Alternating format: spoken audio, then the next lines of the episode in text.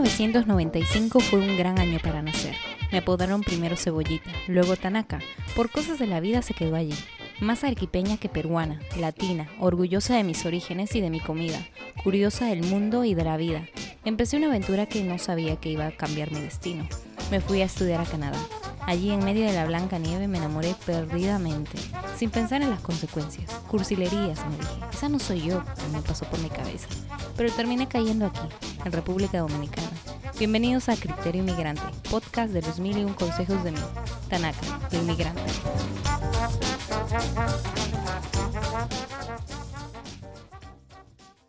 Bienvenidos a su podcast Inmigrantes. Gracias por pasar por aquí para oír una historia más. Hoy tengo a una invitada ecuatoriana que nos hablará sobre cómo vive en un país conocido por ser el país de la seguridad, Japón. La pueden seguir en Instagram como arroba María Katae, donde pueden ver muchas más historias sobre Japón. Bienvenida, María. Muchísimas gracias. ¿Cómo estás? Muy bien. Ahorita con un poco de calor porque ya está cambiando el clima, así que con un poquito de calor. Aquí mucha gente, yo creo que ya mucha gente reconocida por los lares de YouTube y todo eso, pero creo que el podcast per se, tú nunca lo habías, nunca habías estado en un podcast, ¿verdad? Nunca había estado y siempre me había llamado la atención, ¿sabes? Viniste en el momento exacto. Ah, porque bueno, que tenía ganas de participar en uno. la verdad es que es un formato bastante bueno como para esto mismo, para que las personas puedan tener un poquito más de conocimiento acerca de tu historia. En este caso, déjanos eh, saber cómo es que tú llegaste a Japón. ¿Cómo llegué acá? O sea, yo tengo un, un, ¿cómo te digo? Una conexión con Japón la tengo desde que era niñita. Desde que era niñita a mí me encantaba mucho ver anime japoneses, de los que estaban súper en, como en tendencia en ese momento. Cuando yo estaba chiquita, como que Sailor Moon, como que ese tipo Digimon también estaba súper en tendencia. Y ya desde ahí como que me empezó el gustito por Japón. Ya cuando fui creciendo, no sé, ese, como que se empezó a hacer grande el mundo del internet en toda Latinoamérica y como que ya uno tenía más acceso a otro tipo de información de otros países y yo seguía como que con la espinita de Japón. Y ya cuando empecé a andar más en internet, como que empecé a encontrar la música, más de la cultura, de la moda y yo quedé completamente enamorada de, de esa parte de Japón. Y yo siempre me puse a pensar, yo quiero en algún momento visitar Japón, quiero conocer más. Entonces, mientras más buscaba, más como que me entraba la pasión y llegó un punto que dije, no, yo quiero tener amigos japoneses, quiero tener amistades, quiero conocer más, pero sobre todo desde el punto de vista de ellos. Y en ese momento creo que está empezando a surgir mucho el tema de penpas, de así como que amigos por internet que se intercambiaban cosas, por ejemplo, intercambiaban información de sus direcciones y se mandaban regalitos y cosas así. Yo llegué a tener muchos, pero el problema es que a mí me venían muchos de Europa y yo siempre buscaba de Japón. En un momento llegué a pensar, este, abramos Facebook, porque en ese momento también Facebook estaba como que en todo el auge. Entonces, fue con Facebook que yo empecé a encontrar más amigos japoneses de forma insólita, porque ahí sí como que encontré de todo un poco. Llega justamente este, la casualidad de que yo encuentro a mi esposo así, o sea, tenía amigos que me habían agregado, que eran sobre todo de Alemania, y entre uno de esos amigos, este, tenía en común a mi esposo en ese momento. Entonces, cuando, en ese momento creo que en Facebook había como que una opción que decía amigos sugeridos, y llegaba la bandeja de donde vendía la, como que la, otra- o sea, como que la invitación de otras personas que querían ser tus amigos, pero yo confundí eso con que mi esposo en ese momento desconocido, pensé que él me había mandado una solicitud y no, era un amigo simplemente sugerido que Facebook me mandaba. Y yo como que dije, sí, ok, lo aceptamos. Porque yo tenía una foto de perfil donde estaba como que viendo la ventana y me pareció súper interesante. Encima era japonés y yo dije, ah, bueno, está interesante, vamos a agregarlo. Y cuando lo agregué, este, él me mandó un mensaje diciendo, este, hola, te conozco. O sea, ¿por qué, por qué me mandaste una solicitud? No, no, no creo que nos hayamos conocido antes. Él me escribió. Y dije, ah, no, pero es que tú me mandaste una solicitud y yo solamente te agregué. Y dijo, no, yo no te he mandado ninguna solicitud, tú, tú me agregaste, pero yo no te conozco. Y yo le dije, ah, perdón, o sea, perdón. fue el- el error mío". Awkward. Sí. Y de ahí como que empezamos hablar poquito, porque tampoco es que él me habló enseguida, así como que, wow. O sea, no, no. Hay como que quedó en eso y ya fue una semana, una un mes después de eso, que él justamente comparte la canción de una banda que a mí me gustaba, una banda japonesa que también le gustaba a él. Y yo le escribí, ay, qué bueno que te guste la misma canción que a mí. Y ahí, con esa canción, este, empezamos a hablar más por mensaje de texto en Facebook. Y todavía éramos amigos en ese tiempo. Creo que a nosotros nos duró más o menos cinco años la amistad por Facebook. Nos mandábamos mensajes, éramos amigos solamente. Pero en ese momento en el que estábamos siendo amigos, yo seguía conociendo amigos japoneses, más de la cultura, y mientras más este, yo conocía de Japón, más me encantaba. Y llegaba un punto en el que yo dije, no, yo quiero ir a Japón, necesito conocer Japón por lo menos de visita. Entonces, llegó, creo que cuando fue, creo que después de eso, un año después, yo viajé a Japón ya solamente como de viaje, así, con mi esposo en ese momento todavía como que seguía en nada la cosa, solamente éramos conocidos por Facebook. Y yo llegué a Japón, conocí directamente del país y yo, antes de venir, yo ya me sentía enamorada del país, pero cuando llegué fue como que, wow, en ese momento yo como que me dije, yo necesito vivir en Japón, necesito vivir aquí, como que, wow. Pero después de eso, ¿cuánto pasó? Llegó, creo que fue como cinco, cinco años de amistad por este Facebook con mi esposo, solamente amigos. Llegó ya como que al quinto año, como que nos hicimos más y más amigos, como que ya llegamos a conocer mucho más de nosotros, que él me dijo, pues que este, tengo muchas ganas de ir a Sudamérica y nunca he visitado y no tengo muchos amigos allá, entonces no, no me siento seguro de viajar, pero sí tengo muchas ganas de viajar. Yo le dije, si tú quieres venir a Ecuador, ven con todas las ganas del mundo porque yo te puedo ayudar, puedo hacer tu guía turística, si quieres te puedo este, llevar a donde tú quieras y que estés seguro, porque en ese momento creo que los japoneses tienen la, la, la imagen de que Sudamérica puede ser a veces un poquito peligroso. cuando le dije que yo lo podía ayudar y que si quería se podía quedar en mi casa, este, que mi mamá lo recibía con los brazos abiertos, como que él dijo, ok, ¿sabes qué? Voy a ir a Ecuador, porque justamente hacía vuelo escala en Perú y de ahí a Ecuador. Y él conoció un ratito Perú, creo que conoció Machu Picchu y le encantó y de ahí ya se fue a Ecuador. Y ahí cuando este, llegó a Ecuador, eh, nos conocimos y, y, fue como que, wow, qué lindo que él vino acá, así todo, pero era todo así como que amigos, no, solo amigos, los dos, los dos. No sé qué pasó, él, se quedó como una semana en Ecuador de viaje, así todo, y ya el último día que él tenía que regresar, este, creo que estábamos en ese momento en Guayaquil y ya como que íbamos a coger este viada para el aeropuerto y ese último día fue como que, así como que de un momento, un segundo a otro, fue como que a los dos nos pasó algo y como que dijimos, no, o sea, no, no quiero, o sea, yo personalmente en ese momento dije, no quiero que se regrese porque me gustó mucho estar con él y, y yo decía, no, es que, es que me, puso, me puso muy triste cuando él ya se iba a regresar. Te juro que no sé qué pasó en ese momento, pero yo le dije, este, ¿no te gustaría, este, intentar algo más. Y no sé por qué se lo dije, porque pues yo hasta antes de que él se tuviera que regresar a Japón fue como que nada, o sea, nada, pero justo cuando ya sabía que se tenía que regresar fue como que todos nuestros sentimientos cambiaron así drásticamente y fue como que yo le dije, este, no quisiera intentar algo más porque creo que coincidió porque ya teníamos mucho tiempo hablando entre nosotros, porque fueron alrededor de 5 o 6 años, entonces ya nos conocíamos bastante bien y creo que fue en ese viaje y justamente antes de que él se regresara que fue que todo me cambió así de, la noche a la mañana.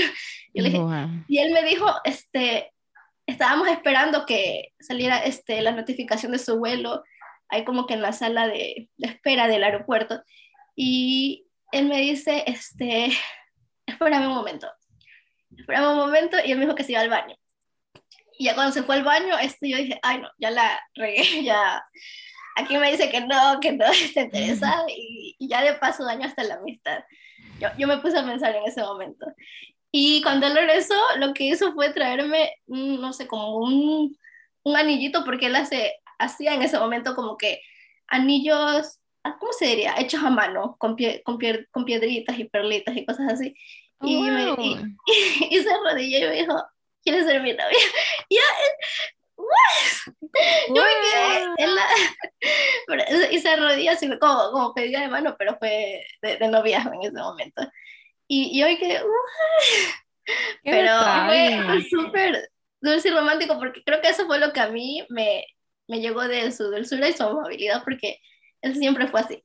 Y ya, así con eso ya como que fue la, el punto de inicio de mi camino hasta aquí. Ya, fue esa la forma en la que yo llegué. Y, y, y después de eso, eh, ¿cuánto tiempo tú te tardaste para volver a ir? O sea, desde allí, ¿cuánto tiempo ha pasado? ¿Cuánto tiempo tú lo conoces a tu esposo ya hasta ahora?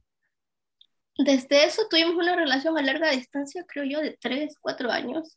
Y luego llegaste a Japón. Y luego ya, y ya, el cuarto año sí, ya como que él fue a Ecuador, este, le fue a pedir este, mi mano a mi mamá y a mi papá. Y ya después de eso fuimos a la embajada de Quito a averiguar los trámites.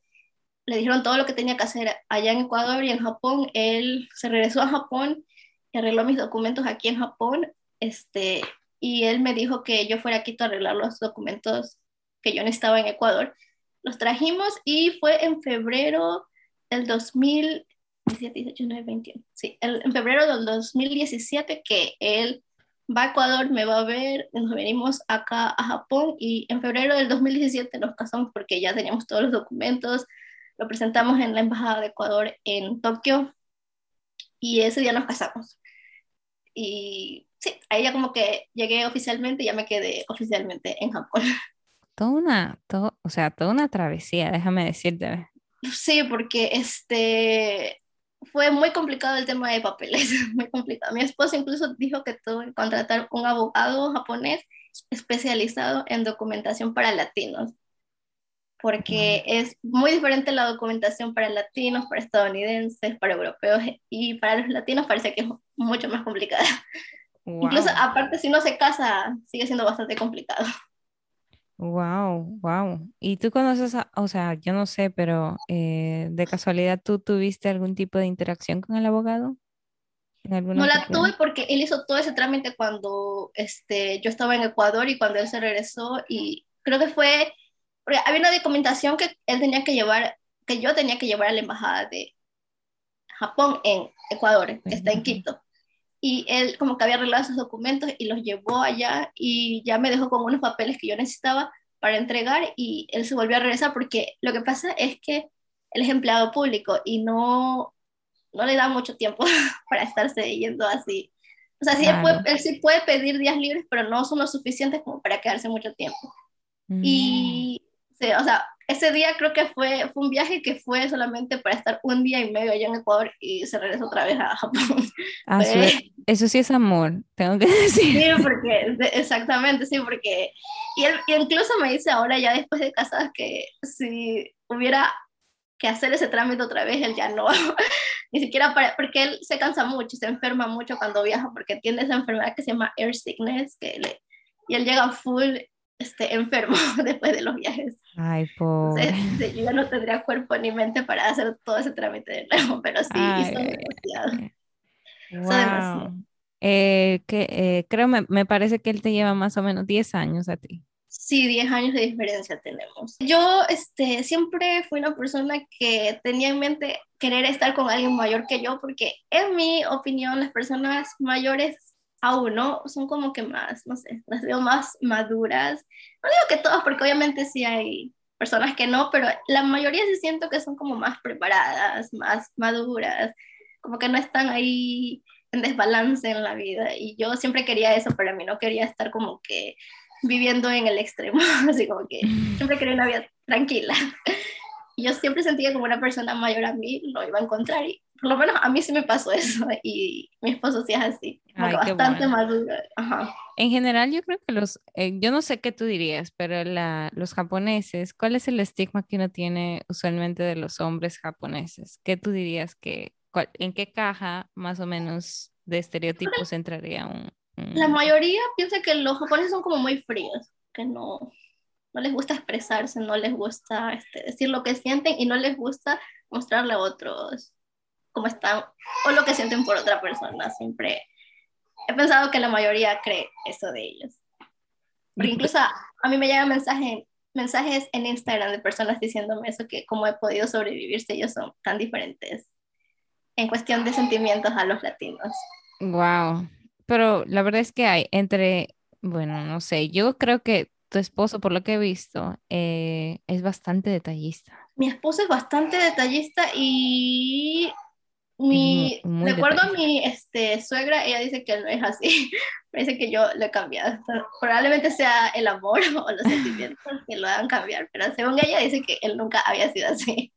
No, pero, que, yo sepa es, eh, ustedes han tenido su primera relación como novios entre ambos, ¿verdad? O sea, tu primer novio fue él y su primer novio de él. Yo creo que ella más bien me lo había dicho porque con ella nunca había sido este, tan así como detallista. pero, ah. este, pero en realidad lo que he notado es que él es una persona bastante dulce y si me pongo a ver otros japoneses, uno llega a pensar que ellos son todo lo contrario, pero veo bastante aquí hombres japoneses que son súper, este, como él, son súper dulces y detallistas y son Mira, mira, por ejemplo, ahora él está cuidando de mi bebé y, y ahí lo está viendo y, y, como que me apoya, me apoya. Y siento que los hombres japoneses son así, dulces, detallistas y apoyan mucho. Yo veo a muchos hombres este, cuidando a los bebés y las mamás haciendo otra cosa, o sea, sí, como que apoyan mucho. No voy a decir que todos, pero sí he visto, por, por lo menos donde yo vivo, que la mayoría sí es así, porque yo vivo en un vecindario donde hay relativamente parejas como nosotros, así, no, no tan pasadas de edad, son bastante jóvenes bueno, yo veo a los hombres 100% pendientes y cuidando a sus bebés, no, no los veo ahí desapareciéndose. Ah, Entonces, eso es algo que a mí me gusta mucho de los hombres japoneses. Claro. Creo que eso no, no lo saben otros, sino hasta cuando tú te llegas a vivir acá, que como que puedes ver todo eso ya por tu propia cuenta, pero creo que la mayoría piensa en Latinoamérica que ellos son todo lo contrario y por lo menos lo que yo he visto, ellos son bastante, bastante buenos como padres y como parejas.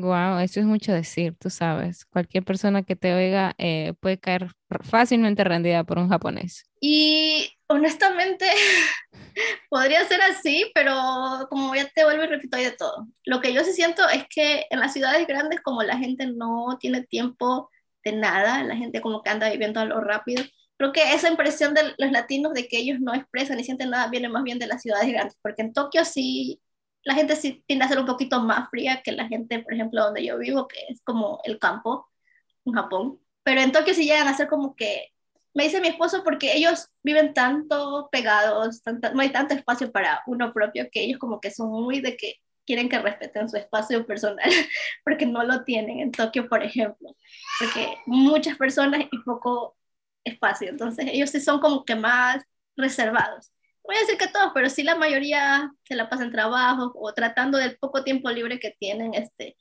hacer cosas por su propia cuenta, o sea, en solitario, porque de verdad no tienen tiempo de despejar la mente y con tan poco espacio, con tan poco tiempo, pues obviamente sí es como que ellos, el poco tiempo libre que lo tienen, ya como que se lo dedican para ellos mismos. Y creo que eso de que los japoneses son este, fríos, sí creo que viene más bien por la gente de Tokio. No, ah, los japoneses todos, de, todas las provincias, por ejemplo.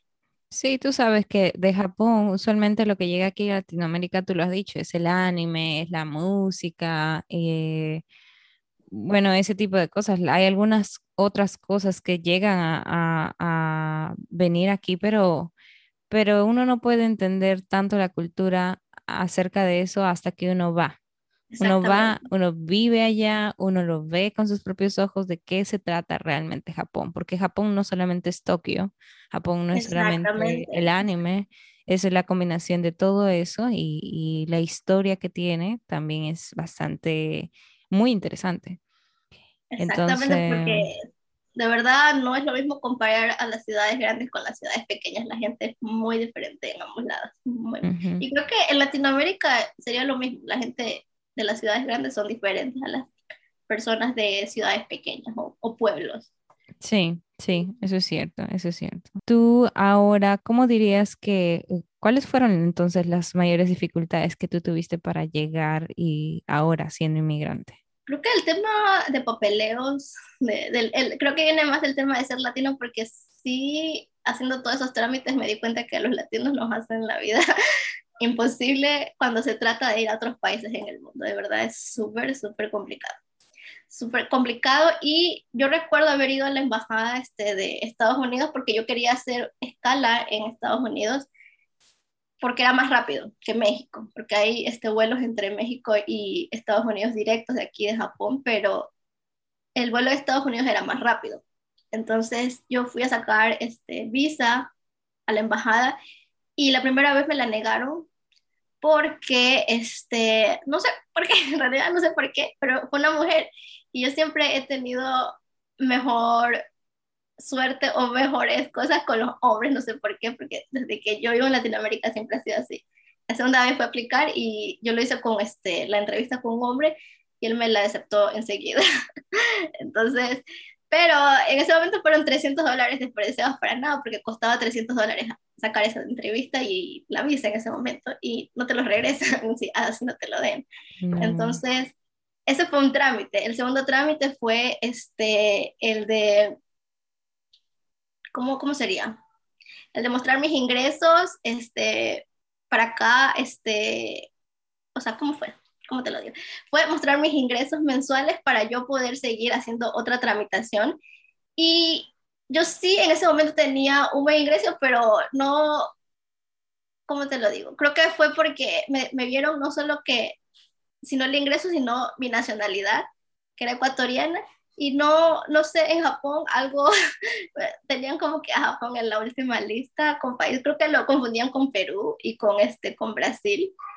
Y ni siquiera porque este, yo no hubiera tenido historial y porque hubiera tenido un buen crédito en mi cuenta, como que en ese momento me dijeron, ¿sabes qué? No, tienes que esperar este trámite para hacerlo el siguiente año.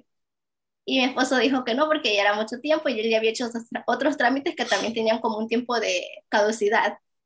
Y él preguntaba que por qué pasaba eso y decía, no, es que los ciudadanos de este país y de esta área no pueden hacer el trámite en este tiempo, sino que tienen que esperar después de otros este, ciudadanos de otros países, y en este caso eran Estados Unidos, Europa. Entonces, ahí sí como que ves un poquito mm. de, no sé si discriminación, pero yo creo que sienten que los latinos este, hacemos problemas en todos lados. creo que, es porque no solamente me pasó eso en Japón, sino en Estados Unidos, que también me hacían problemas. Creo que es que eso, eso, y creo que se ajusta muy bien para comparar con el tema de Japón, porque nosotros tenemos una mentalidad de que los japoneses son así, y los extranjeros, como quieran, tienen otra mentalidad de que los latinos somos así. Y la gente debería conocer más, ¿sí? no, no solamente dejarse llevar por lo que ya creen que saben a, a simple vista o por verlo así desde fuera, sino que la gente como que se deja llevar mucho por estereotipos, estereotipos, esa es la palabra. Exacto. toda la tramitación fue lo peor. Y no. solamente el tiempo, sino el dinero, porque no fue barato sacar todos esos, trámites. Fue em, yo solo me imagino el vuelo de ida y de vuelta de, de, tu esposo que tuvo que tomar para ir un solo día a Ecuador. Ese fue como... Claro, pues son como por persona, creo que son 3.500 dólares. Un vuelo de Japón, de Japón a Ecuador. Ecuador, Ecuador, ajá. Porque este escala en Estados Unidos con escala en Estados Unidos, pero en ese tiempo porque era época baja, porque él también llegó ya este, para llevar unos últimos papeles y ese, en ese mes sí se quedó unos días más, pero tampoco se podía quedar tanto como quiera. Pero él sí fue en ese momento en diciembre y en diciembre sí es más alto y ahí sí le salió por 5 mil dólares ese pasaje de vuelta. ¡Wow! O sea, no es barato. Sí, sí le costó demasiado. ¡Wow! un patatús, un patatús interno acaba de darme, porque de verdad, eh, yo sé que yo sabía que un ticket aéreo, así, yo quiero ir a Corea, estoy enamorada de Corea. Y la verdad es que sí, yo tengo que ahorrar, tú sabes, para ese vuelo. Es que es muy caro porque también es mucha la distancia, es mucha la distancia. Dentro del avión estás como que casi 14 horas y es horrible. Wow, wow, wow. yo te iba a decir que la verdad es que para Japón, yo cada uno de los países creo que tiene sus, sus prioridades en ese sentido de la inmigración y es bastante válido, la verdad, porque, por ejemplo, a Perú no le conviene, em, digamos, es como la exportación e importación de productos. A Perú no le conviene exportar o importar papa porque ya tenemos papa, ¿entiendes? Eh, a Ecuador no le interesa que vengan, digamos, plátano porque ya tiene plátano. O sea, ¿para qué tú importas plátano si ya tú tienes plátano? Es algo así, pero eh, yo diría que en Japón creo que tienen esa, ese paro con las personas ah, de inmigración porque ya tienen, o sea, la verdad es que es una isla muy pequeñita con mucha gente y, y creo que tal vez sea como una especie de control, no sé. Bueno, podría ser también, yo creo, exactamente esa es otra cosa que también este, tienen como que una lista con los extranjeros que sí este, aceptan más y como que una lista con extranjeros que aceptan menos. Y no digo que los latinos estén ahí, pero creo que no, los peruanos no sé, los brasileños porque están como que entre el medio como que más para abajo que arriba, porque pues es que ahí creo que también hay un estigma porque han llegado algunos latinos que han hecho cosas así no tan bonitas, porque creo que había un caso de una señora chilena que estaba en ese momento en relación con un alcalde de no sé qué ciudad en Japón, pero ella se le robó el dinero de, de la alcaldía, digamos. Y, y, se, y se escapó, se, se, fue de Japón y lo dejó ahí. Este. Y creo que la llaman Anita porque todos la conocen, los japoneses la llaman Anita. Y en Chile este, la hicieron como que, wow, como que una celebridad así en Chile y, y aquí en Japón la está buscando la policía porque se había robado el dinero ellos como que tienen también, porque también hay cosas que han pasado, pues tampoco es porque, así que wow, no, no nos gustan los latinos porque, porque sí, no nos gusta, porque ya han tratado, por ejemplo. Hay una historia. Lo pasa con los chinos y con los este, coreanos y no sé de qué otras, porque también hacen cosas que no son tan buenas y ellas como que, la mayoría es así, creo, no solo los japoneses, si tú ves que una persona de este país hace algo, llegas a pensar que las personas de todo ese país son lo mismo, es como que algo así. Por eso lo importante de poder ser inmigrante y ser un ejemplo de inmigrante cuando uno ya lo es. Si tú le abres camino a otros para que tengan, la verdad, un, un, un buen inicio en su vida como inmigrante. Habla mucho sobre todo de tu país y... No sé, como que nunca es bueno dar el mal ejemplo en ningún país. Tú sabes, estás en un país ajeno estás, eh, te está dando la bienvenida de la mejor forma. Eh, no creo que sea justo pagar como de esa manera y, hacer cualquier tipo de cosa, ya sea ilegal o que no esté bien. Em, ¿Tú podrías hablarnos sobre tu experiencia estando embarazada y en Japón? Lo que sí quiero decir sobre eso es que yo di mi, o sea, tuve todo mi, mi proceso de embarazo en una clínica privada. Y obviamente toda mi experiencia puedo decir que fue hermosa, fue muy, muy bonita. Pero he escuchado de otras latitas que dieron parto este, en hospitales, no públicos, pero sí no, no privados. Y pues, no todas, pero sí algunas me dicen que no les fue muy bien, que fue el trato muy frío y la experiencia muy fría y no les gustó. Pero en mi caso yo di, este, no solamente di a luz, sino que todo mi proceso de embarazo fue en esa clínica. Ellos me estuvieron chequeando todos los meses desde que me enteré que estaba embarazada hasta ya el día que di a luz, porque di a luz allí. Y siempre me trataron muy lindo, fueron muy cálidos, siempre estaban pendientes de cada cosa que yo necesitaba, de cada cosa del bebé. Y pues todo eso hizo que la experiencia de dar a luz aquí fuera una bendición, porque sí me sentí muy, muy feliz de haber este, dado a luz allí y de haber dado a luz aquí, porque sí me sentí muy apoyada en ese sentido. Ahora, este, una cosa también es que durante todo el proceso del embarazo, eh, mi esposo siempre estuvo allí, siempre estuvo allí. O sea, cuando tenía que ir a las citas médicas, él siempre iba conmigo. Así, si tuviera que tomar el día libre, él lo pedía para ir conmigo y para estar allí conmigo. El día que yo di a luz, este, tenía que estar 10, días, alrededor de 10 días en descanso hasta ya regresar a la casa con mi bebé. Y todos los 10 días él se quedó allí conmigo porque ya después del embarazo yo no pude dar este embarazo o parto natural, sino que tuvieron que hacerme cesárea porque no, nunca dilaté lo suficiente para poder este, dar a luz de forma natural. Entonces, los días después de la cesárea, obviamente yo no me podía mover ni nada. Y Incluso los días previos al embarazo me tuvieron que poner este, una inyección para hacerme dilatar y eso me dolió, pero horrible. Sentí peor que la cortada de, este, de, de, una aguja, no sé, fue horrible eso, porque era como que me estaban cortando por dentro con esa medicación. Porque era para hacerme dilatar y para que mi útero este, se abriera y para yo poder dar a luz, pero no, no funcionó. Y todo ese momento él estuvo allí llevándome, o sea que sí, este, me ayudaba para yo ir al baño, ayudarme a cambiarme los calzones, por ejemplo, todo lo que pasó, porque no me podía mover yo por mi cuenta, estaba horriblemente en dolor.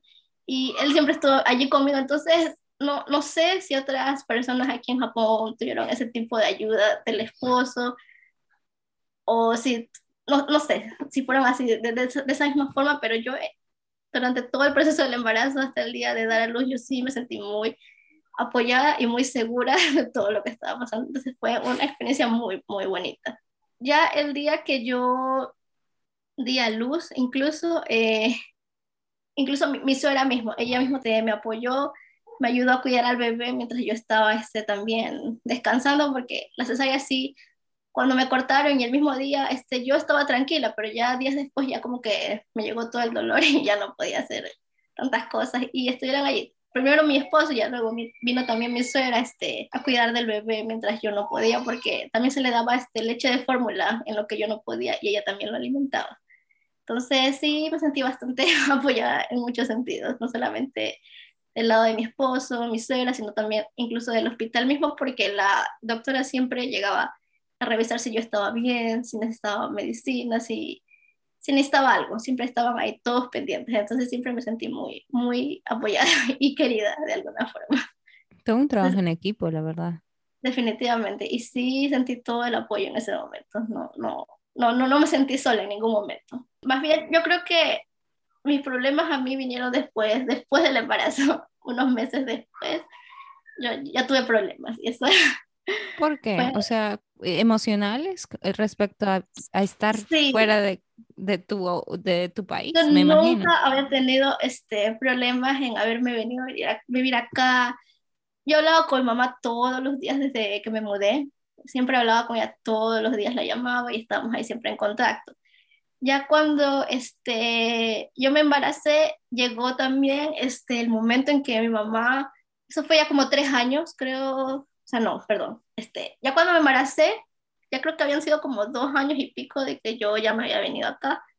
Y justamente a mi mamá también le detectan este cáncer en ese momento. Y yo quería viajar a verla y apoyarla y este, no pude porque estaba embarazada y no podía viajar. Y en ese momento se me vino también muchas cosas a la cabeza. Y yo tenía guardando, guardando todos esos sentimientos ahí de que no podía apoyar a mi mamá, y ya necesitaba ayuda física y, y mi hermana, por ejemplo, la única que está con ella ya, este, ella también necesita trabajar para poder este, sacar dinero, porque ella es trabajadora este, por su cuenta, es como freelance, y ella necesita estarse moviendo para poder este, sacar su dinero. Y no podía quedarse con mi mamá cuidándola todo el tiempo. Lo único que estaba era mi abuelita, y mi abuelito es una persona que ya tiene 80 años, y aún así, con mm. sus 80 años, ella apoyó a mi mamá en todo momento. Y a mí esas cosas sí que me dejaron súper mal porque mi mamá cuando yo ah. estuve enferma siempre estuvo conmigo apoyándome y yo no pude estar con ella. Ahora ya está mucho mejor, pero sí es algo que voy a llevar conmigo siempre, que nunca estuve cuando ella me necesitó en ese momento que ella más me necesitaba, pero como quiera mi hermana también, la que está con ella, se embarazó en ese momento y gracias a ese embarazo mi mamá también como que sacó fuerzas de donde no tenía por ese bebito que mi hermana tuvo, este, como que le dio fuerzas para seguir adelante. Y yo creo que gracias a ese bebé que nació, este, ella pudo sobresalir, este, sobrevivir del cáncer, porque ahorita ya está más fuera que dentro del cáncer. No está 100% recuperada, pero sí ya está más afuera que adentro de, claro. toda esa enfermedad. Pero son cosas que te marcan porque si no fuera Japón un país tan lejano, quizá sí pude haber tenido la oportunidad de viajar. Si hubiera sido Estados Unidos, por ejemplo, como que sí te da más chance, pero justo me embaracé, justo es un país lejano, este, y no pude ir, no pude ir y en un momento en que mi mamá de verdad me necesitaba allí con ella y yo no pude y de verdad eso sí me marcó demasiado en ese momento. Después, este, que ya tuve a mi bebé, ¿cuántos fueron? Cuando mi bebé ya tenía como cinco o seis meses, ahí como que otra vez me vino otro balde de agua fría porque ¿cómo lo puedo decir? Me, me vino el golpe de que yo no estaba compartiendo mi, a mi hijo con mi mamá y con mi familia, sino acá con la familia de mi esposa en Japón y que de alguna forma mi mamá se estaba perdiendo de, de esas cosas y eso a mí me vino horrible. Fue, este, y no solo eso, llegó un momento en que justamente porque yo trabajaba y después de que mi bebé ya tuvo los seis meses, yo decidí este, volver a regresar a trabajar y mi esposo también trabaja de tiempo completo. Llegó un momento en que mi bebé pasó un poco más de tiempo con sus abuelos que nosotros porque estábamos trabajando y cuando llegábamos a la casa, pues mi bebé estaba muy feliz con sus abuelitos. Entonces llegaba uno y como que no nos tomaba en cuenta y se la pasaba con sus abuelitos. Creo que fue el hecho de que, a pesar de que yo amo Japón, amo a mi esposo, amo todo de vivir aquí, este, llega un punto en que no te sientes como que eres de aquí, sino que tú sabes que no eres de aquí. como que no te sientes, no sé si incluida, pero sí sientes como que no eres 100% de aquí. ¿sí me entiendes? Y perfectamente. mi, bebé era como que la principal razón en la que yo me siento como que más cercana aquí que antes, porque él es como que mi, una extensión mía y una extensión de mi país Absolutamente, claro. Pero como estábamos trabajando, mi bebé se la pasaba más tiempo con sus abuelos y no sé si por primer, ser este, madre primeriza y porque mi abuelita, pues ella también era una persona que trabajaba y casi no pasaba tiempo con nosotros y mi bebé vivía enamorada de sus abuelos. Las hormonas después del embarazo también se me pusieron locas, creo yo, pero yo sentí muchos celos en esos momentos, tenía toda una emoción, este, como te digo, puros sentimientos encontrados, puro estrés, pura ansiedad, se me vino todo encima después del embarazo. Y este, me puso mal, me puso mal me puso tan mal en un momento que yo le llegué a decir a mi esposo que, ¿sabes qué? Salgamos, pasemos más tiempo con nuestro bebé y salgamos.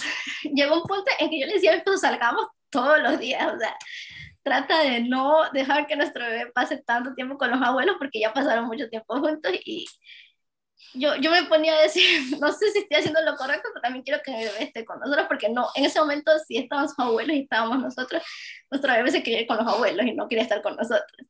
Entonces, no, no, no sé, de verdad, creo que fue estupidez, fue inexperiencia, fue sentirme en algún punto sola, no sé, aunque nunca he estado sola en Japón, siempre estaba mi esposo, su familia, muchas personas buenas ayudándome aquí, pero no sé si es justamente por ser inmigrante que uno no se siente completamente incluido. viene de uno mismo, sino, no del país, sino de uno mismo.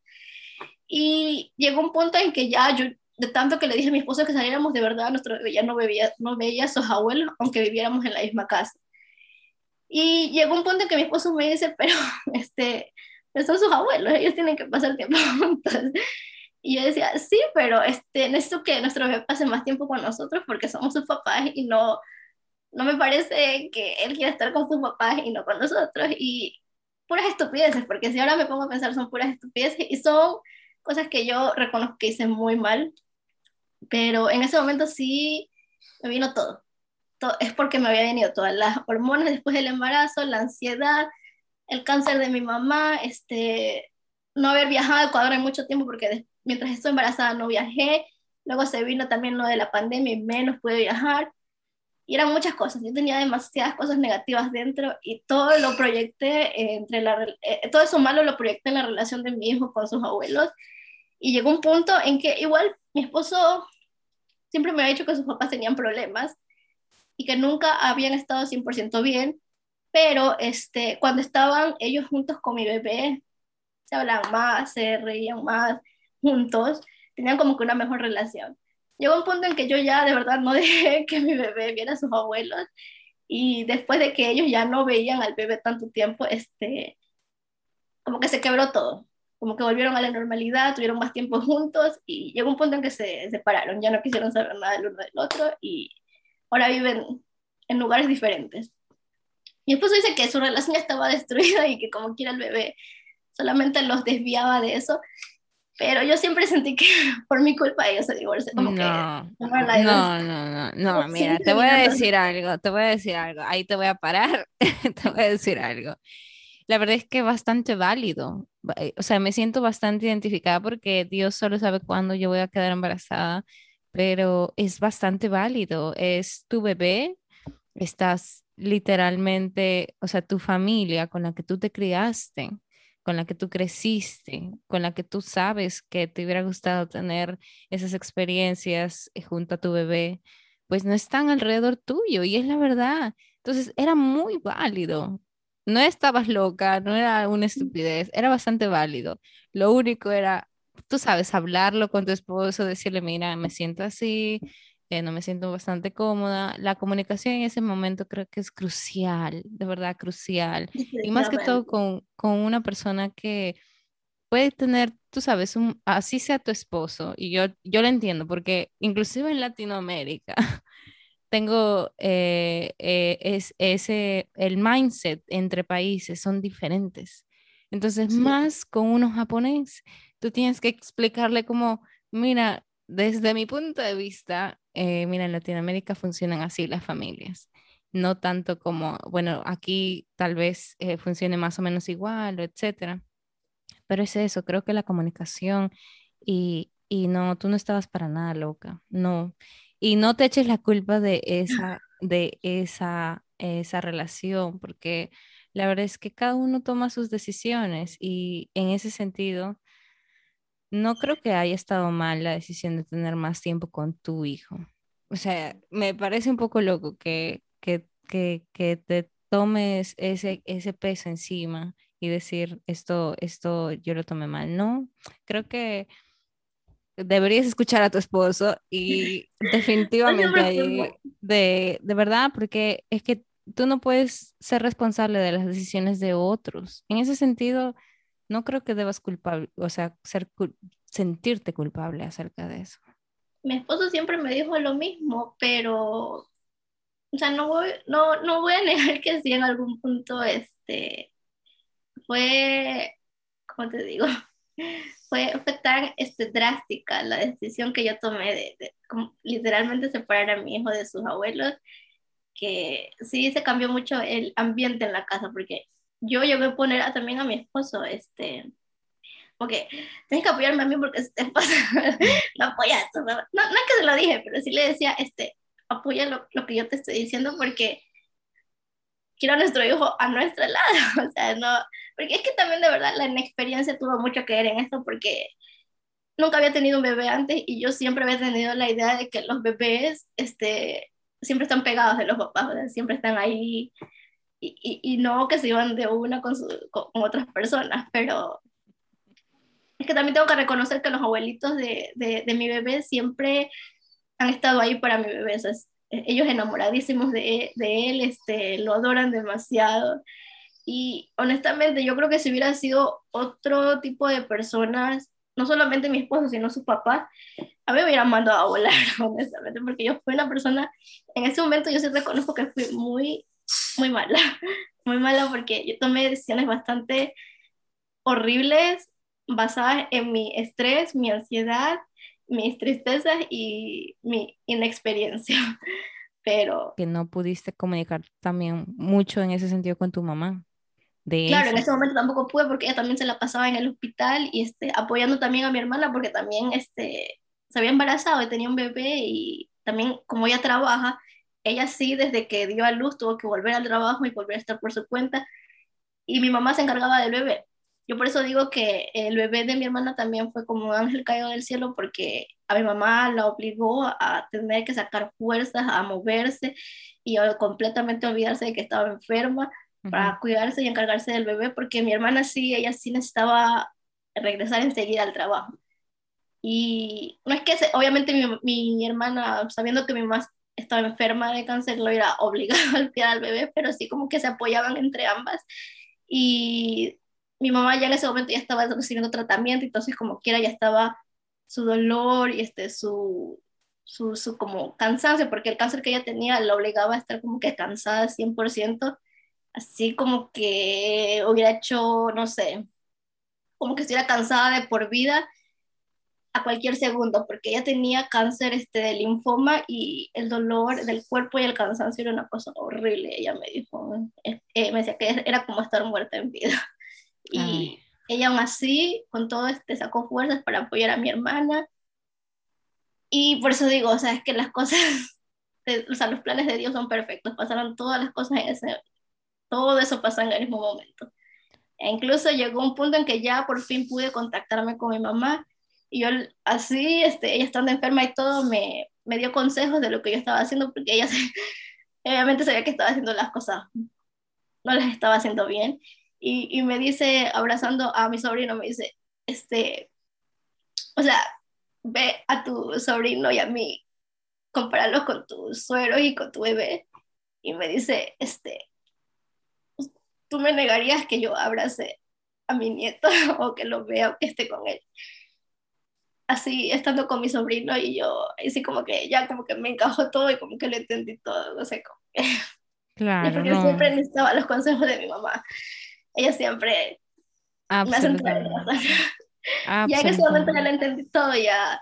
Obviamente, cuando ya entendí toda la situación y todo, ya fue demasiado tarde porque ya este, los esposos, o sea, los papás de mi esposo ya se habían separado, ya estaban en lugares diferentes, pero sí, sí me afectó mucho todo eso. No, pero mira, eso, eso también eh, ayuda a crecer a uno, tú sabes, o sea, también si no hubieras vivido eso por tu, por tu, por tu lado, ahora mismo, cuando se publique este episodio, mucha gente tal vez vaya a aprender acerca de eso, de que realmente los nietos son para compartirlos, pero creo que también ese, ese grief que uno siente como inmigrante al momento de ser mamá primeriza, imagínate, ser mamá primeriza, no sabes cómo va a ser, si, o sea, estás demasiado estresada por todo lo que la gente del mundo te dice y, y es entendible, o sea, uno, uno como mamá primeriza creo que tiene ese derecho, ese chance de equivocarse, de decir, ok, pero déjame porque soy primeriza, soy amateur en esto y no sé cómo moverme, entonces dame el chance. Creo que podríamos decir, ok, sí, me equivoqué, pero es una cosa que ya no la voy a volver a repetir. Definitivamente. De los errores se aprenden, definitivamente. Wow, qué historia, de verdad. Ese tipo de historias, tú sabes, son remarcables y sobre todo desde, desde un país que, como tú dices, se fue demasiado lejos, que no era como Estados Unidos, era súper lejano. ¿Hay algún tipo de, de de cosas que tú extrañes de Ecuador respecto a, a, tener una familia o te sientes bastante cómoda allá, allá en Japón? Lo que a mí me ata completamente Ecuador es mi familia, porque yo siempre fui una persona muy pegada de mi mamá, de mis hermanas, fui muy de familia, o sea, yo siempre preferí estar con mi mamá o salir con mi mamá y mis hermanas que salir con amigos, o sea, siempre fue así. Entonces, sí, sí me, hasta ahora me sigue como costando bastante no estar tan juntos. O sea, sí, eso es algo que todavía me, me, pone mal si me pongo a pensar mucho en eso. Pero, este, digamos que por lo menos tenemos la tecnología y que ahora se puede hablar este, por internet de forma tan gratuita y como que estar allí sino que ahora con mi bebé también es como que muy activo y se me quedó mucho tiempo hablando con mi mamá, ya se pone a llorar porque quiere irse a la calle, hasta a pasear, a moverse. Entonces no, ya no se puede hablar tanto como antes, igual trato de estar ahí siempre que, que, que, uno pueda, porque incluso mi mamá también entiende, porque ella también tiene al otro bebé allá este, con mi hermana y él es igual así, de activo, este, que si no, no los mira ya están haciendo relajo. Entonces, sí, sí, como que se comprende, pero siento que lo que más me hace falta de cuál es mi familia. y es algo que siempre, este, creo que incluso en el, embarazo, en el embarazo fue que lo sentí más en ese momento, porque así como que no pude hablar ni con mi mamá, ni con mis otras hermanas, porque cada una también estaba en lo suyo pasando sus propias batallas y sí me sentí en ese momento súper sola. Y, y, y, también se me pegó lo de que yo sentía de que cuando me embarazara y tuviera mi bebé, mi mamá estaría allí cuidando de mi bebé y estando con mi bebé y no, y no ha pasado, o sea, así tanto como yo quisiera. Claro, no. y es lo que más me afecta. Eso es algo que creo que muchas mujeres mujeres en específico, porque yo no sé si los hombres eh, lo sienten, no creo, la verdad, no tanto como nosotras, pero definitivamente hace falta eso de, oye, yo quiero que mis padres también, también estén involucrados en la vida de mi hijo. Y, y como digo, es válido, porque que no lo sientas, eso sería como que, ok, tú eres una persona que tal vez sea cool respecto a eso y no hay, no hay problema, pero, pero sí se siente mucho esa diferencia. Yo te entiendo, te entiendo de verdad demasiado. Yo hasta tengo miedo de quedarme embarazada. Eh, por eso mismo, porque tú sabes, o sea, digo, ya muchas personas me lo han dicho, muchas mujeres así embarazadas en otro país me dicen, tú vas a, vienen más retos respecto a, a ser mamá en otro país. Vienen muchos más retos que, que digo, wow, más, más todavía, porque ya está siendo, déjame decirte, no está siendo tan fácil esto. No, es que sí, tiene sus cosas, sí, tiene sus... Es que hay momentos en que uno está completamente bien y ya de repente ya te viene todo como que, todo, todos los recuerdos con la familia, los momentos en los que no estás con tu familia, las, cuando se vienen las celebraciones y uno no está. Absolutamente. Ese tipo de cosas ya como que se van acumulando y como que un punto estás bien, pero de repente ya como que ya se te viene todo y ya como que es un momento para llorar o para pensar y para sacar todas esas cosas o para hablar con tu familia y sacarlo todo con ellos, porque eso es lo que yo hago. Absolutamente, ¿no? Y sacarle un tiempecito, o sea, uno se hace como más, eh, busca esos tiempos de, de querer hablar con la familia más a menudo porque hasta yo me siento culpable cuando no lo hago, ¿entiendes? O sea, hay algo en mí que me dice, mm, deberías estar, si tú tienes un tiempecito, en vez de estar viendo, dándole scrolling down en redes sociales y en Instagram, Pucha, háblale, háblale a tu papá, háblale a tu mamá, eh, llámalo a tu hermano. Eh, y entonces, si no lo hago, me siento bastante culpable.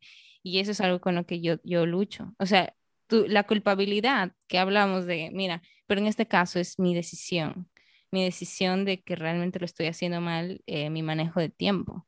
Entonces ahí sí que, ahí sí que me siento media rara y creo que a mucha gente le pasa. Exactamente, porque yo creo que esto sobre todo viene del lado latino, porque los latinos somos muy pegados de nuestra familia.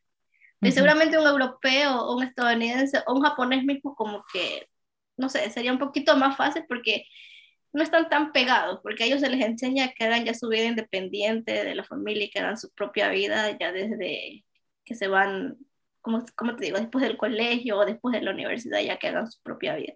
Pero nosotros, incluso después del colegio y después de la universidad, siempre estamos ahí con la familia, siempre es muy, todos muy unidos y como que siempre estamos ahí tratando de buscar el momento y el tiempo de estar ahí todos juntos. Y siempre es así en Latinoamérica. Creo que por eso a los latinos nos afecta más todavía la cuestión de emigrar y de estar lejos de nuestros seres queridos, porque Absolutamente. siempre estamos acostumbrados a estar muy juntos.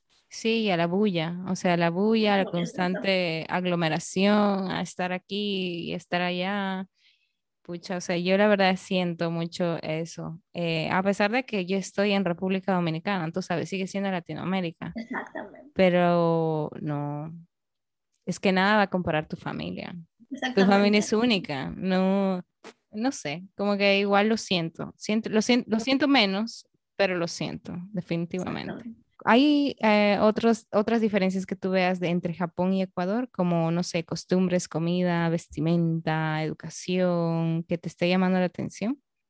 Mira, la vestimenta también es algo interesante porque yo vengo de un país que es caliente, o sea, la mayor parte de los países latinos son calientes, pero no está acostumbrado a usar ropa ligera, este, yo cuando vivía en Ecuador usaba ropa ligera, pero también este, a veces trataba de usar chaquetas y cosas así, pero con, como te digo, con detalles que fueran así, como que igual de alguna forma llega a ver, uno como que no, no te digo, no es mostrar los senos, pero así como que se ve un poquito, así como que, porque hacía mucho calor y no trato de usar ropa que se vea bonita, pero que también te haga cómoda con el clima y que no te haga tanto calor. Y por ejemplo, cuando hace calor aquí en Japón, yo trato de usar ropa así, pero mi esposo es, se pone una, una blusa que sea así, como que medio, ni siquiera muestra, sino que solamente como que da, como que la forma. Él, dice, él me dice, ¿por qué usas esa ropa? Esa es la ropa que usan las personas que trabajan en los barrios rojos o de prostitución de Japón. Y digo, es una ropa normal para el calor, pero en sus palabras, y en la mayoría de los japoneses, es una ropa muy provocativa y este, solamente lo usan los sectores rojos donde trabaja la prostitución en Japón. No es que sea prostitución, pero en Japón la prostitución no es como uno la ve en Latinoamérica, que incluye este, que las personas se vean y vayan a un cuarto y bueno, uno sabe, pero acá no, acá es que van, hablan, toman tragos, pero no incluye eso, a no ser que ambas personas después lo contacten y decidan, pero aquí en Japón no, o sea, solamente normalmente es hablar y tomar tragos, solamente es una dama de compañía, de una geisha, pero sin ser tan geisha. Moderna, digamos. Exacto. pero Incluso ahora si me voy a esos lugares, venden en boutiques de justamente esos barrios o sectores rojos que los llaman en Japón. Hay tiendas que venden ropa para las mujeres este, que trabajan ahí, porque siempre hay tiendas donde están los lugares donde trabajan ellos, porque es por costumbre que siempre hay que llevarles un regalo. Y son normalmente regalos caros, no, no, no es que les llevas cualquier cosita. Porque hay tiendas que venden cosas de Gucci, de Louis Vuitton, y siempre tienes que comprarles algo y llevarles. Entonces, la ropa que yo veo ahí es así como ropita que, exacto, que da forma, o sea, que es como casi pegada al cuerpo, que da forma, y la japonesa normal, este, la, la japonesa promedio va a usar ropa holgada, que se vea bonita, femenina, pero que no usa casi tanta ropa apretada. Pero las que trabajan en el sector rojo, sí, ellas sí utilizan ropa muy apretada, zapatos con tacones altísimos, este, se visten así. Espera, espera, eso es una gran diferencia. Déjame enfocarme en eso por un segundo. En Corea del Sur, o sea, hay cierto entonces, la diferencia es abismal, porque en Corea del Sur ellos se visten bastante modernos en ese sentido, bastante, se dejan llevar mucho por la, la zona occidental, donde usan faldas pequeñitas, nada que se vea, pero siguen usando prendas, sabes, que muestren piel. Ajá, la silueta. Y entonces, versus a la japonesa, pues se diferencia demasiado, según mi parecer. Ahorita es que también depende de la moda porque la, la, la japonesa promedio, la, la, moda de ahorita es usar ropa este, grande, holgada, pero este, que se vea femenina, que se vea con florecitas, con perlitas, así súper este. Hay una tendencia ahorita que creo que está muy de moda eh, en Instagram y en TikTok, sobre todo que se llama cottage gore, es así como muy fade y muy este, de princesa así es la onda que está en Japón más o menos, todo con flores, con súper femenino, súper femenina la ropa y tratar de que no sea tan apretada. Obviamente es lo que prepondera en como que lo principal de la mujer japonesa promedio, porque obviamente hay diferentes modas. Hay mujeres que se visten, por ejemplo, solo este, con ropas de marca, este, pero marcas así de las de extra de lujo. Hay otras que se visten más rockeras, otras que se visten punk, otras que se... O sea, hay de todo. Eso también es algo que me gusta de Japón, que hay de todo. Hay de todo lo que te imaginar. Pero la, la, promedio, promedio, siempre va a usar ropa así, como te dije, femenina, que no sea apretada, que no sea este, así como que siempre esté así, no, no que se vea hasta acá abajo, sino siempre acá arriba. Y este, colores beige, café, todo así súper, súper femenino. Y minimalista, podría decirse también. Esa, esa es la, la, tendencia aquí. Pero cuando yo llegué aquí recién, porque recién, este, como recién estaba acostumbrándome a todo, y obviamente cuando hacía calor, pues obviamente yo quería usar ropa súper ligera y que súper me, me, llevar ropa, pero sentir que no llevaba ropa. Entonces, cuando usaba ropa así, este, o era la forma del, del cuello, de, de cómo daba la forma al, al, a, a, mi pecho, o si no, este, que fuera muy transparente la ropa. Y mi esposo siempre con cara así de, what the fuck, ¿por qué te vistes tan provocativa? ¿Por qué estás vestida así? Y su cara, y hasta el día de hoy es así, porque a veces incluso ya no uso ropa así acá abajo, sino que siempre los utilizo así más arriba, pero este, si es ropa como medio transparente, él dice, es que se ve a través, porque se pone ropa que se ve a través, porque él siente que se me ve todo y, y es así, o sea, y yo siempre digo que los japoneses, así uno esté vestido de la forma más sexy del mundo, no se te quedan viendo y no se te van a quedar viendo y no te van a llamar y no se te van a acercar, siempre van a estar en lo suyo.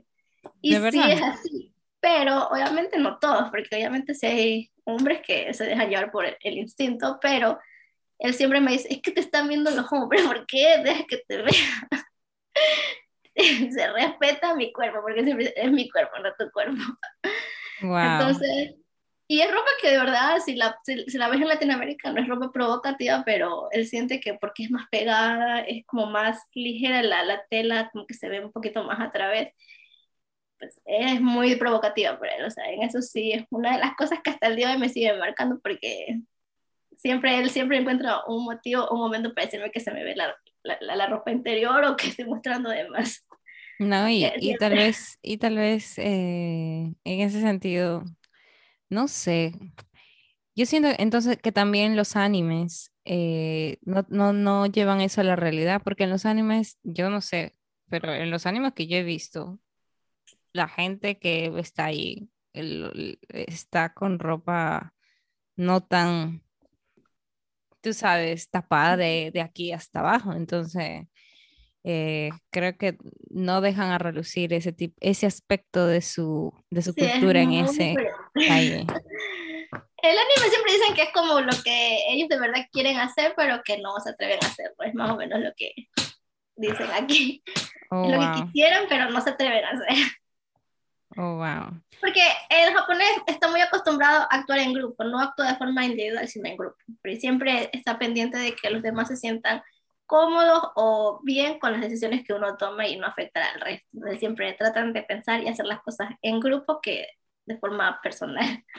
Que creo que es una buena manera de, hasta cierto punto, Exacto. que siempre hay extremos y los extremos son bastante malos, pero hasta cierto punto yo lo entiendo.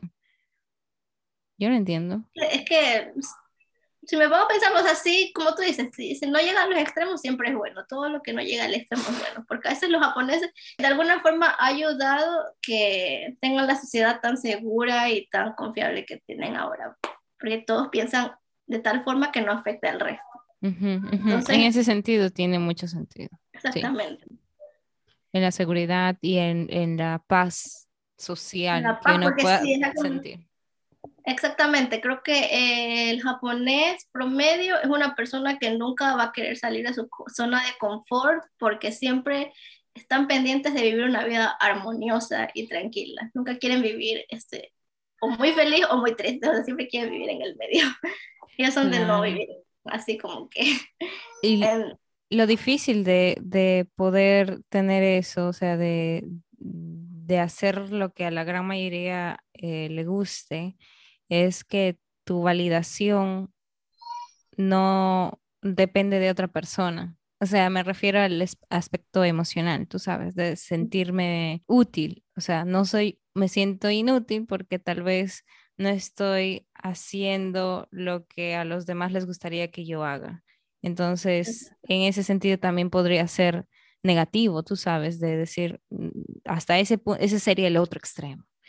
Decir, no tengo que, o sea, tomar la validación de los demás encima y proyectarla en mí. Exactamente. Es que sí, definitivamente, yo siempre pienso que los latinos y los japoneses deberíamos como que encontrar el medio entre todos. Porque acá también lo vivimos a lo muy loco y acá lo viven a lo muy pacífico y como que siempre el medio es mejor que... Absolutamente.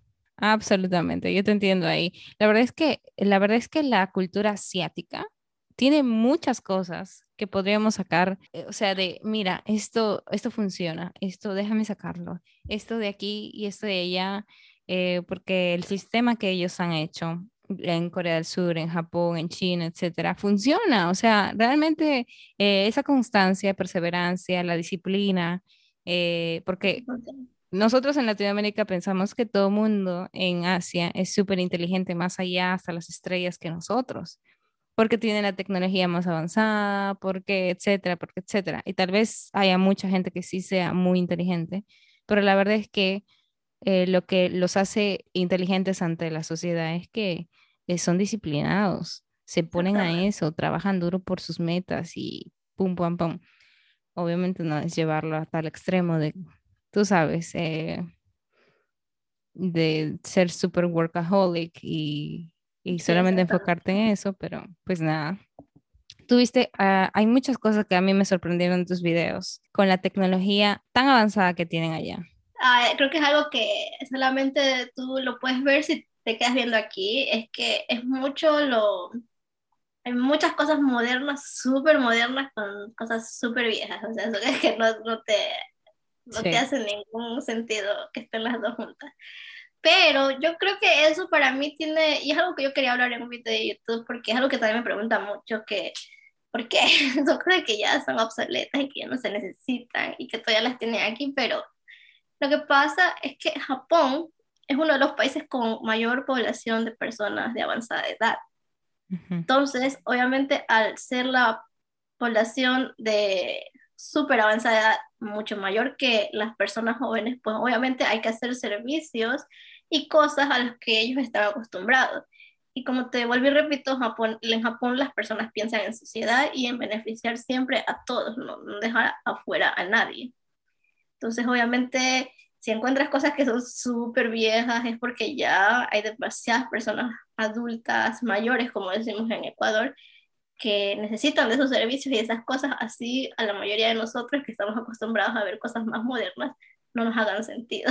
Es lo que yo, de la forma que yo lo veo. Por ejemplo, ¿qué cosas serían esas las que serían mezcladas entre lo viejo y lo nuevo? ¿Qué tipo de tecnología sería esa?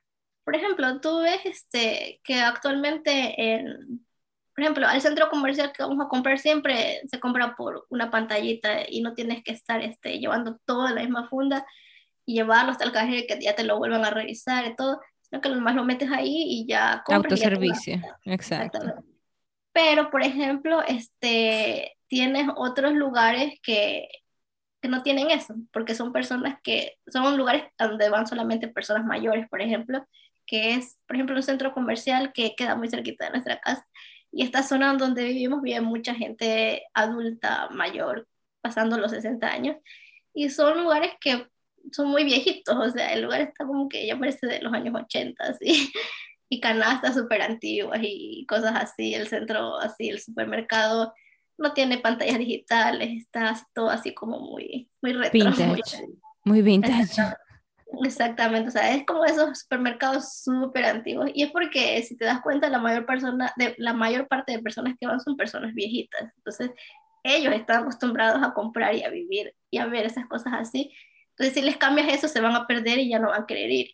Y a mí también lo piensan en, su beneficio. Por ejemplo, ese centro comercial que está aquí, sabe que van personas mayores y obviamente lo hacen exclusivamente para ellos que, que vayan este, y no lo cambian, lo dejan así tal cual, retro como se ve. Porque la mayor parte de personas que van a comprar son personas viejitas.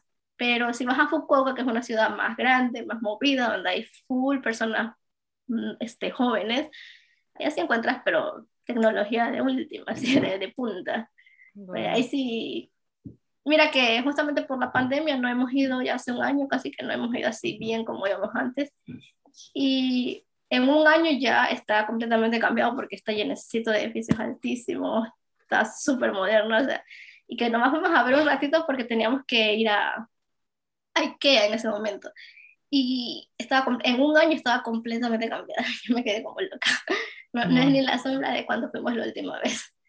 Y no hemos ido tampoco porque está la pandemia tampoco, no, no, se puede porque la pandemia se puso un poquito loca de nuevo en Japón, entonces como es una ciudad grande también están los casos así, más a lo loco que aquí donde vivimos, por aquí estamos más tranquilos.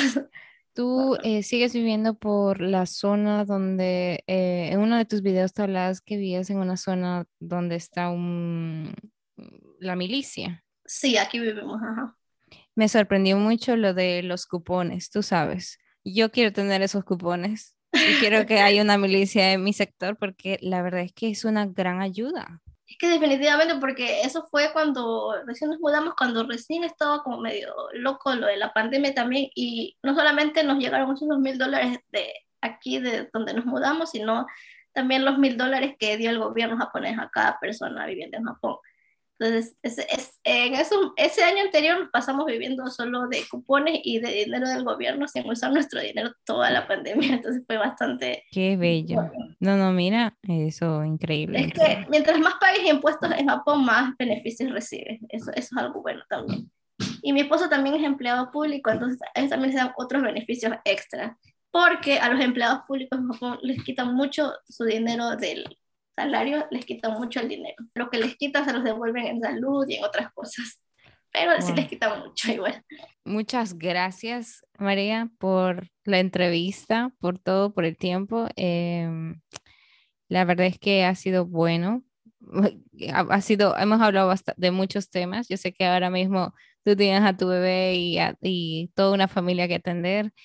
Eh, muchas gracias de verdad, porque esto hace que los inmigrantes, tú sabes, sepan a qué, eh, qué enfrentamientos tenemos cuando uno vive en otro país y lo estamos viendo desde una cara, desde una eh, perspectiva bastante diferente en esta ocasión.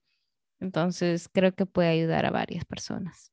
Muchas Yo gracias. Creo que sobre todo a las, que, a las personas que este, van a tener hijos, sobre todo, este, y que son muy pegadas a la familia, que sepan que en algún momento va a llegar el momento en que uno va a, como que todo te va a venir de golpe, así, los sentimientos encontrados, la nostalgia, este, la tristeza, todo, todo se va a venir de golpe, pero como tú dices, la comunicación, hablando, con tus seres queridos, con las personas que tienes al lado. Este, todo eso te va a ayudar a superar eso, porque si no lo hablas, si no lo sacas, este, eso se puede convertir como que, como te digo, en un problema que va este, como que a dejarte inestable emocionalmente. Eh, es algo que te va a llevar a terapia, seguramente. O sea, es algo que se tiene que hablar.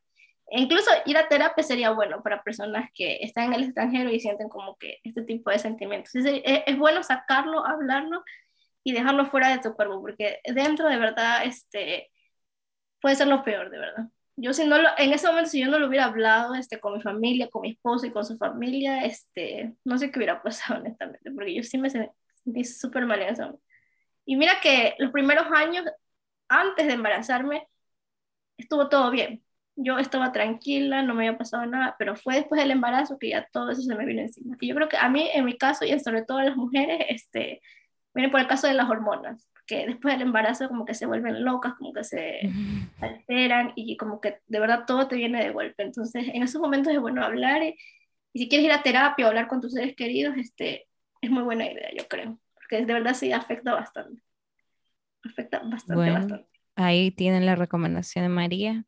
Eh, María, de nuevo, eh, muchas gracias por esto, eh, por darnos un tiempito y, y pues nada, yo creo que a mucha gente le puede servir esto, entonces, pues nada, yo eh, estaría encantada de volverte a tener, en tal vez en otro live. Si es que hay muchas más preguntas sobre Japón, yo creo que van a haber preguntas sobre Japón cuando esto salga, entonces eh, estás completamente invitada para volver a esto. Muchísimas gracias, sí me gustaría volver a, verte y este, a conversar y a compartir temas juntas. Entonces nos vemos María en otra oportunidad.